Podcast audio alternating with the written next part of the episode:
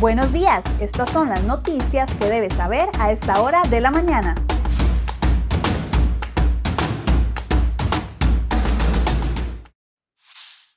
Hola, ¿qué tal? Muy buenos días, feliz miércoles, gracias por acompañarnos en Serie Hoy Noticias. Vamos de inmediato con las informaciones que preparamos para ustedes el día de hoy en nuestra portada.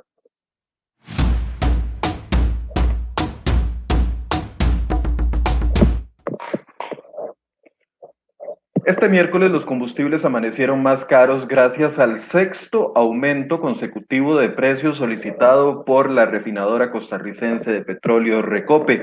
La justificación de la institución es que la, es la ya repetida en múltiples ocasiones, el aumento de los precios internacionales del petróleo y la devaluación del colón frente al dólar. A partir de hoy, el litro de gasolina super pasó de 708 colones a 730, con un aumento de 22 colones por litro, y mientras que el litro de gasolina plus 91 pasó de 689 a 710 colones, es decir, un incremento de 21, de 21 colones. El litro de diésel fue el que tuvo el aumento más fuerte, pasó de 553 colones a 587, con un incremento de 34 colones por litro.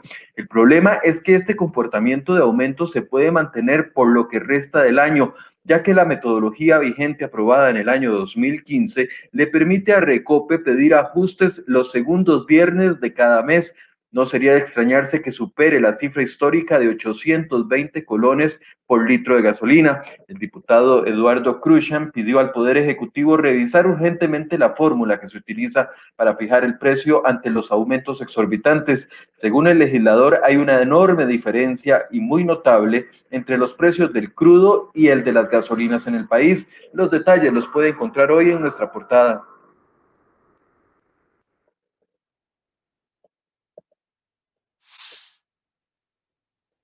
Y las empresas autobuseras de ruta regular alistan una paralización de los servicios a partir del próximo 15 de junio como protesta a la situación económica que enfrentan, según ellos, por la crisis sanitaria.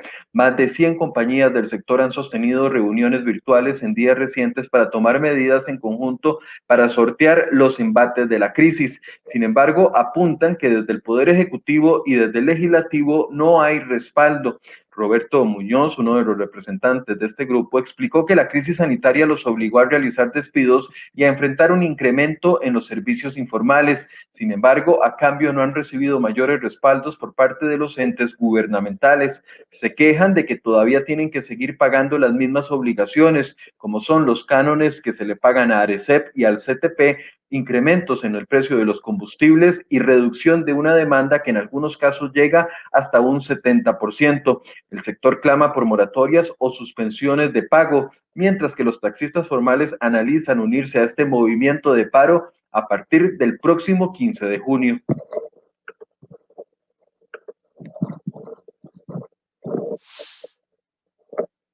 Y la diputada María Inés Solís del Partido Unidad Social Cristiana cuestionó el proceso de licitación para el diseño y construcción del tren eléctrico del Gran Área Metropolitana.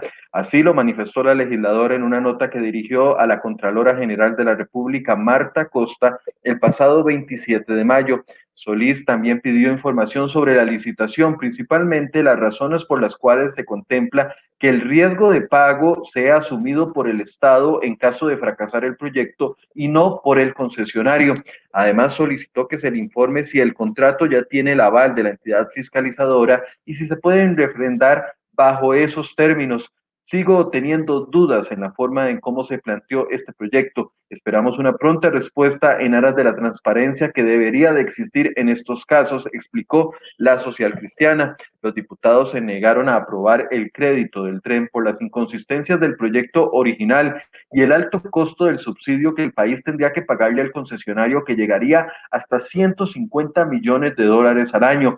Por eso, Incofer acudió a otra estrategia para dejar amarrado el proyecto sí o sí antes de la salida del presidente Carlos Alvarado del poder.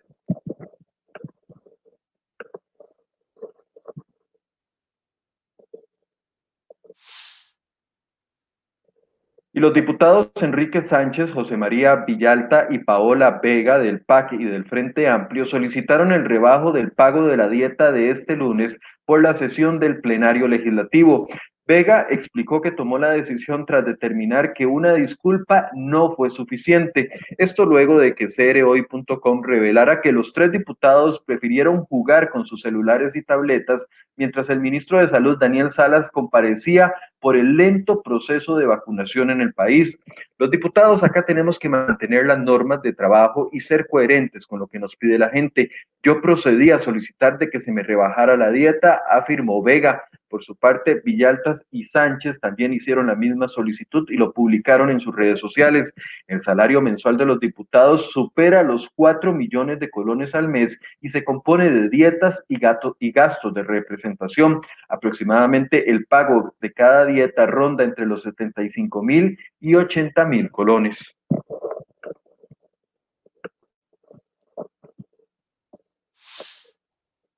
Seguimos en la Asamblea Legislativa. El diputado Óscar Cascante Cascante, que se separó de la Unidad Social Cristiana el lunes anterior, deberá de dar cuentas ante la comisión que investiga los presuntos nexos y vínculos del narcotráfico con la política nacional. La comisión también acordó llamar a comparecer a los diputados Erwin Massins de la Unidad Social Cristiana, Eduardo Cruzan y Milady Alvarado del Partido Restauración Nacional, la independiente Ivona Acuña y también la independiente Zoila Bolio, quien es la presidenta de esta comisión investigadora. Un informe de la Dirección Ejecutiva del Congreso señaló que estos legisladores recibieron en sus despachos a dos sospechosos detenidos por presuntos vínculos con el narcotráfico. Ellos son de apellidos Cartín Rivera y Soto Rivera.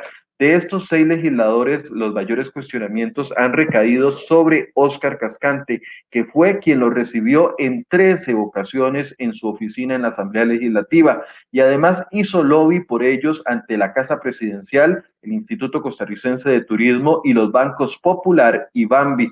Además de Cascante, Macís y Cruchan admitieron que se reunieron con los sospechosos en una ocasión. Mientras tanto, las legisladoras Alvarado, Acuña y Bolio negaron cualquier tipo de contacto con los sospechosos.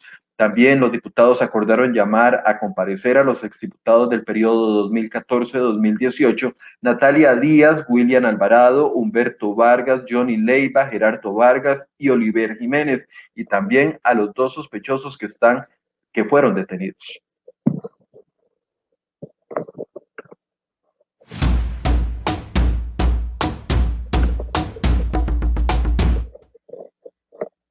Dos sucesos de las últimas horas. La tarde de este martes fueron hallados un carro y cerca de este el cuerpo en avanzado de estado de descomposición de una persona.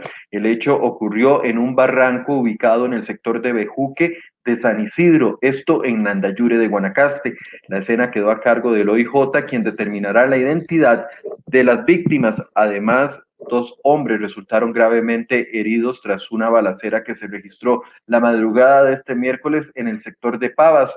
Los hombres presentaban heridas de arma de fuego en tórax y en diferentes partes del cuerpo. Uno de ellos fue trasladado al centro médico por bomberos y el otro por la Cruz Roja. De momento no se tienen detalles de la agresión ni de las circunstancias en las que se dio este tiroteo y el caso, por supuesto, quedó a cargo del OIJ.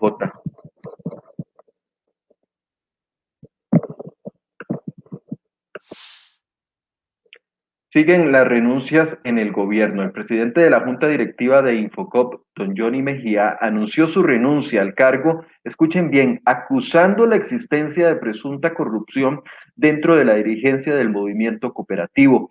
En declaraciones a la prensa, el cooperativista afirmó que el movimiento cooperativo hay una mafia y dirigentes corruptos, según publicó el diario La Nación.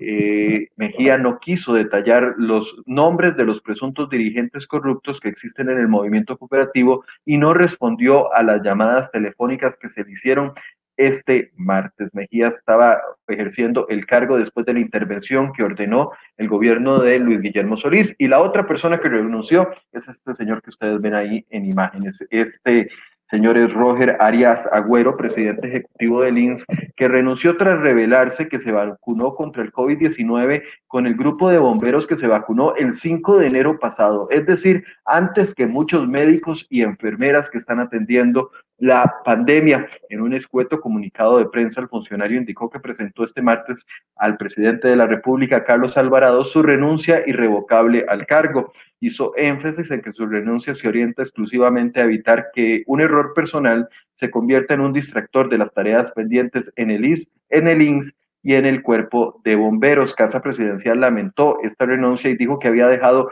grandes logros en el INS, pero cuando le preguntamos cuáles eran esos grandes logros, todavía la respuesta no ha llegado.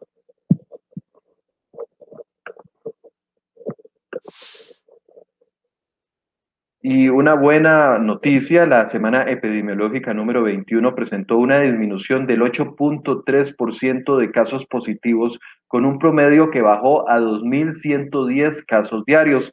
Lo no, muy bueno, lo no muy bueno es más bien que el aumento se ha dado en las muertas, que las muertes que hasta ayer alcanzaron 4.074 fallecimientos. Este martes se registraron 2.293 casos nuevos y se mantienen 1.395 personas hospitalizadas, 531 de ellas en unidades de cuidados intensivos. Hoy en nuestra portada además le traemos dos reportajes relacionados con este tema. En el primero le explicamos el rezago en la vacunación que existe en Cartago, donde 3.476 mayores de 58 años aún esperan por una dosis de la vacuna. Además, le contamos cómo el dictamen médico privado abrió un portillo para que en algunas personas mientan sobre sus factores de, de riesgo y se colen en la fila de vacunación. El país tenía expectativas ayer sobre un posible anuncio de más llegada de vacunas con la visita del secretario de Estado de los Estados Unidos que se realizó este martes y termina hoy. Sin embargo, el funcionario indicó que hasta en las próximas semanas se conocerán la distribución de 80 dosis, 80 millones, perdón, de dosis de vacunas que donará esa nación a diferentes países del mundo. Aún no se sabe cuánto le correspondería a Costa Rica.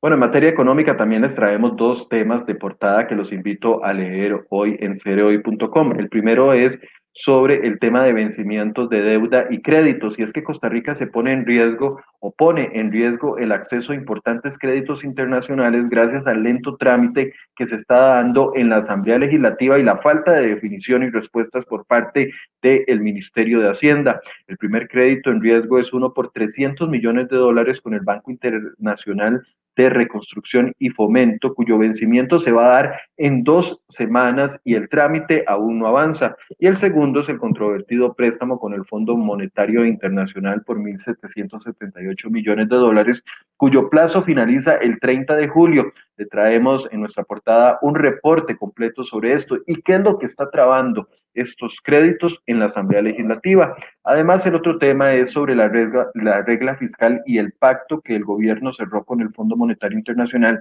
que frenará el gasto en 1.4 billones de colones en el 2021.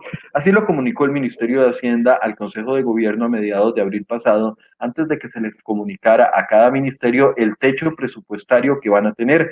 El gobierno central tiene autorización para ejecutar 9.5 billones de colones en gasto. Esta autorización se dio por parte de la Asamblea Legislativa pero la proyección del 2021 limita el gasto a 8.4 billones, por lo que el gobierno central no podrá utilizar los restantes 1.4 billones de colones. ¿Cómo afectará esto los servicios que brinda el Estado a los ciudadanos? Bueno, hoy en nuestra portada puede leerlo en la sección de economía.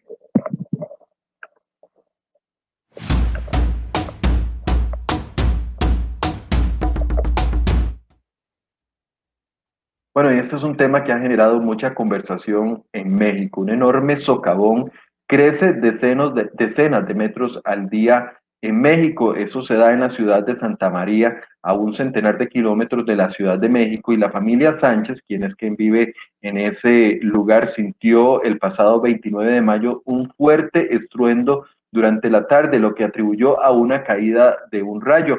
Pero para su asombro, cuando los Sánchez vieron que a unos metros de su casa lo que había pasado más bien era un enorme hundimiento, esto que ustedes ven ahí en pantalla. El domingo ya medía unos 30 metros de diámetro, el lunes creció a 60 metros y este martes ya andaba por los 80 metros de diámetro. Ahora está a punto de llegar a la vivienda de esta familia que habitan ahí en la zona desde el 2014 y no se explican por qué este hueco se ha ido agrandando. El socavón está acordonado por las autoridades que intentan determinar su origen. Entre las hipótesis sobre la está una posible falla geológica o variaciones hídricas a lo profundo del suelo. Las autoridades aseguran que van a tener que indemnizar a la familia de los afectados.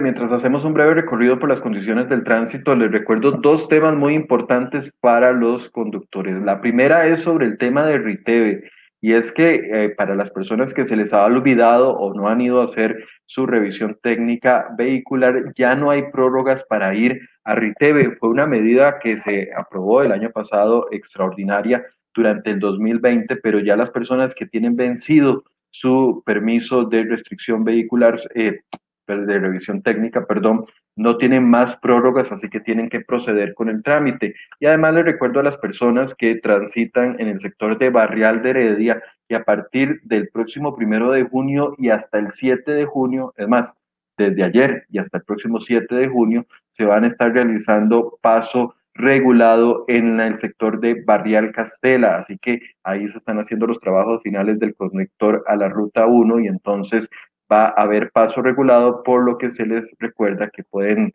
tener ahí problemas entre las 6 de la mañana y las 6 de la tarde. Y además aprovecho para saludar a todas las personas que nos acompañan a esta hora en este resumen de noticias, a Tony Cubero, a doña Roxa C, que nos saluda, a Luis Humberto Hernández, a Patricia Jiménez, que nos manda saludos desde San Pablo de Heredia.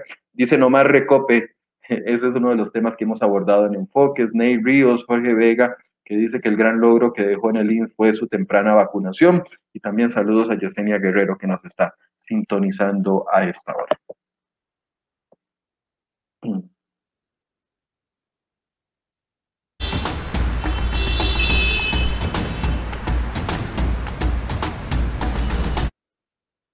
y a Marco Vargas que nos saludó de última hora. Gracias Marco por la sintonía. A partir de las 8 de la mañana vamos a estar hablando sobre el famoso tope a las pensiones de lujo. Yo sé que este tema lo hemos abordado mucho en enfoques, pero ustedes recordarán que la semana anterior la sala cuarta bajó el tope a las pensiones de lujo de un 55% a un 50%. ¿Qué significa esto? Que los pensionados de lujo van a recibir, ahora pueden reclamar un aumento en su pensión. Se había avanzado y ahora se va a retroceder. ¿Cuántos pensionados de lujo van a recibir este beneficio? ¿Por qué seguimos con este problema de las pensiones de lujo? Bueno, ese es el tema a discutir en Enfoques a partir de las 8 de la mañana. Los invito para que se conecten y participen conmigo de esta entrevista. Muy buenos días.